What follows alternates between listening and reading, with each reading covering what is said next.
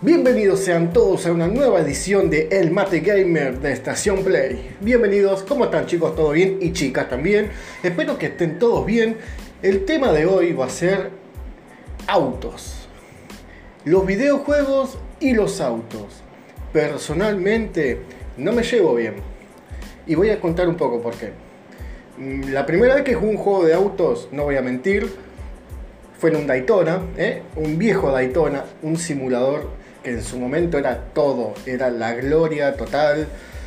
Vos ibas a los fichines y el Daytona estaba explotado. Encima eran cuatro, uno pegado al lado de otro. Dos, si en la casa de videojuegos era medio barat, tenías dos, pero generalmente eran cuatro. Lo era todo. Yo no sé manejar, lo admito. Yo no sé manejar, no tengo idea de cómo manejar. Eh, he querido practicar un montón de veces y casi me mato más de una vez. Choqué aprendiendo a manejar. Eh, esas cosas que viste te pasan porque vos te mandás y no te sale. Y te pones peor. Y con los autos me pasaba lo mismo en los videojuegos. Jugaba Daytona y salía último. No tengo idea de cómo hacerlo. Además de Daytona teníamos el eh, Crazy Taxi que ese era un poquito más loco, podías boludear un poco más por la ciudad, levantando gente, así tipo tachero de Capital Federal, puteándote y chocando a todo el mundo, como todos los tacheros. Nada, mentira, todo bien con los tacheros, un abrazo. Y también tenías un juego, eh, no me puedo acordar bien el nombre en este momento, que era el de la playa, el auto rojo y la playa, que también la cabina del juego era el auto rojo, era hermoso, vos lo veías y decías, qué qué cabina, qué detalles. El juego en su momento, en los 90 era medio pelo, pero eh, garpaba un montón. Después llegó el Family, ¿no? ¿Quién no jugó al, al Road Race? Road Race, perdón mi inglés.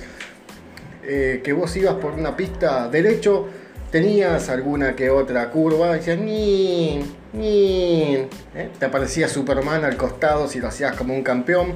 Tenías el auto multicolor que te daba tiempo. ¿eh? Ojo, si se fijan bien ese auto, bien a detalle, tiene forma de algo. No les voy a decir de qué. Usen su imaginación. También tenías mancha de aceite, ¿eh? la manchita de aceite que te hacía chocar. Eh, horas de diversión. Ese juego sí, honestamente me dio horas de diversión. Pero viste cuando vos decís, si manejo bien en los videojuegos, ¿por qué no en la vida real? Y resulta que en la vida real no podés manejar. Yo no puedo manejar, es una porquería manejar.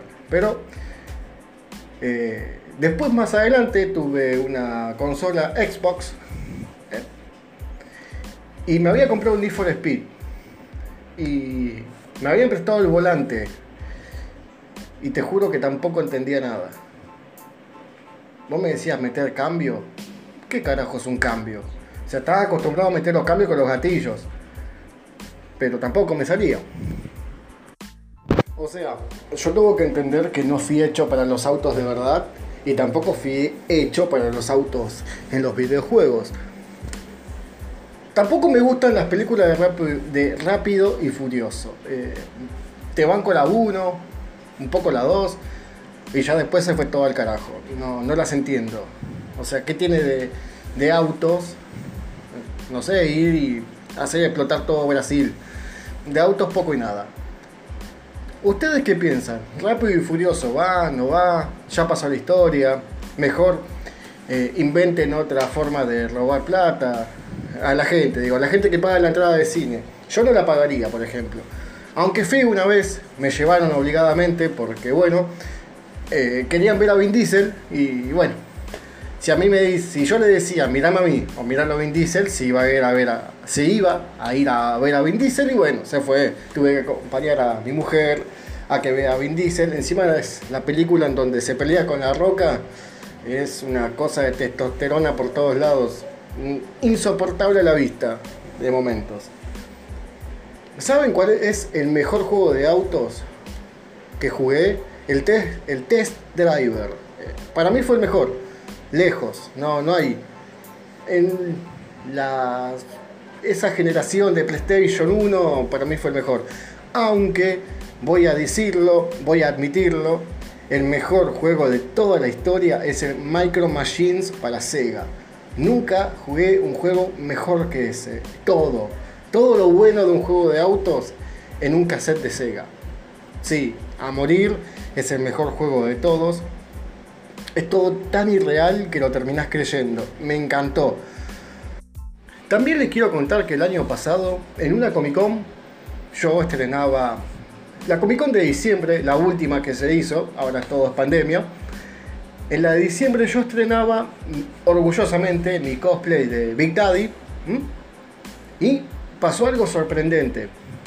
En un momento yo no veía nada, porque no veo nada cuando yo el Big Daddy puesto. Mi mujer me para y me dice, ¿se quieren sacar una foto con vos? Bueno, trato de concentrarme, sacarme la foto. Y cuando miro por el único hueco por el cual podía ver, lo veo. Un nenito de 5 años con un cosplay de Bumblebee, pero era Transformer. El nene se transformaba en un camaro pequeño. Y después en Bumblebee. Una locura. Los padres de ese nene son los más grandes del mundo. Un Bumblebee de 5 años, loco. ¿Vos sabés lo que es eso? Es todo lo que alguna vez yo quise ser y no pude. Los nenes de ahora lo hacen y lo logran y banco a muerte a esos nenes, banco a, a muerte a los padres que incentivan eso. También en una Comic Con eh, yo estaba vestido de Scorpion y me saqué una foto con un Bumblebee tamaño real. Calculé que tenía dos metros y medio. Pobre la persona que estaba metida ahí adentro. Con efectos de luz en los ojos. Hermoso, hermoso. Aguante el cosplay.